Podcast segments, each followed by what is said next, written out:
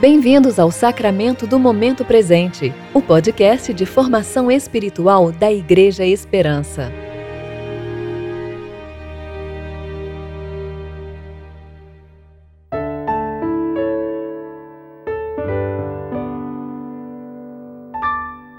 Hoje é 28 de maio de 2020, quinta-feira do tempo de preparação para o domingo de Pentecostes.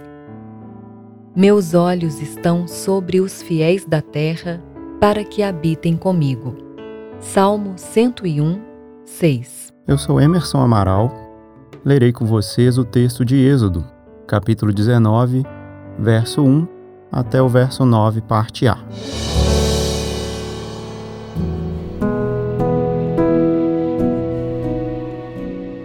No fim do terceiro mês, depois que os israelitas haviam saído da terra do Egito, naquele mesmo dia chegaram ao deserto do Sinai. Tendo partido de Refidim, entraram no deserto do Sinai, onde acamparam, e Israel ficou acampado ali em frente do monte. Moisés subiu até Deus, e o Senhor o chamou do monte, dizendo: Assim falarás à casa de Jacó e anunciarás aos israelitas: Vistes o que fiz aos egípcios, e como vos carreguei sobre asas de águias, e vos trouxe a mim. Agora, portanto, se ouvirdes atentamente a minha voz, e guardares a minha aliança, sereis minha propriedade exclusiva dentre todos os povos, porque toda a terra é minha. Mas vós sereis para mim reino de sacerdotes e nação santa. Essas são as palavras que falarás aos israelitas.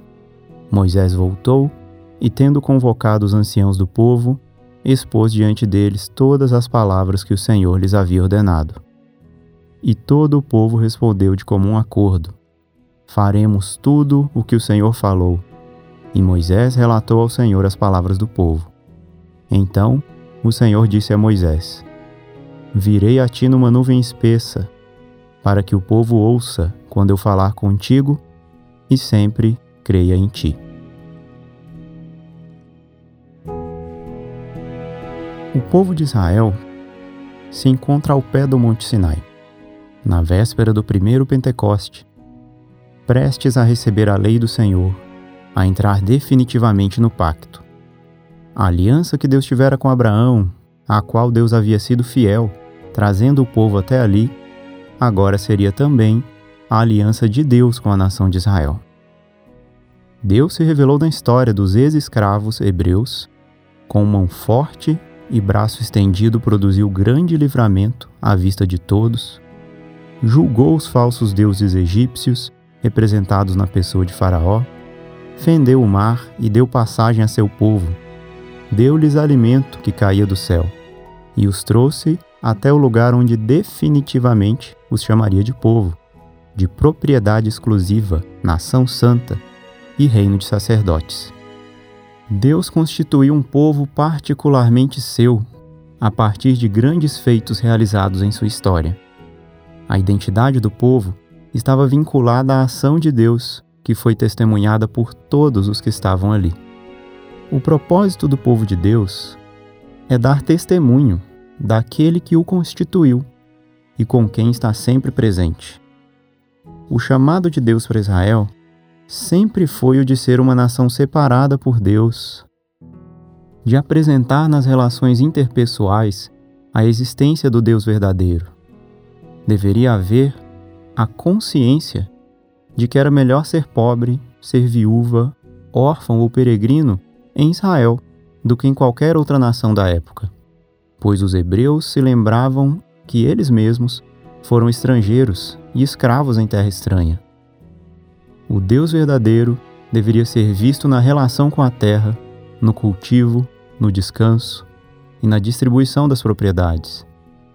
As nações veriam o Deus verdadeiro na liturgia do verdadeiro culto, na adoração do Deus que não tinha imagem, que se preocupava com a pureza, com as vestes sacerdotais e com todos os procedimentos meticulosos que apontavam para um Deus zeloso, perdoador e que ouve a oração.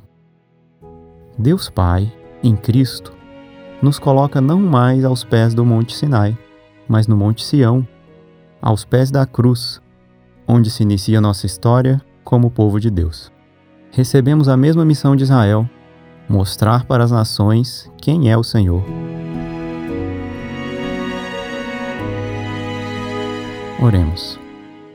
Amado Deus e Pai, guarda nossa alma, nossa identidade, para que não nos esqueçamos daquelas coisas que o Senhor tem feito diante dos nossos olhos. Que tua grande obra, na pessoa do teu Filho Jesus, testificada em nós pelo Espírito Santo, não se aparte do nosso coração, por todos os dias da nossa vida. Amém.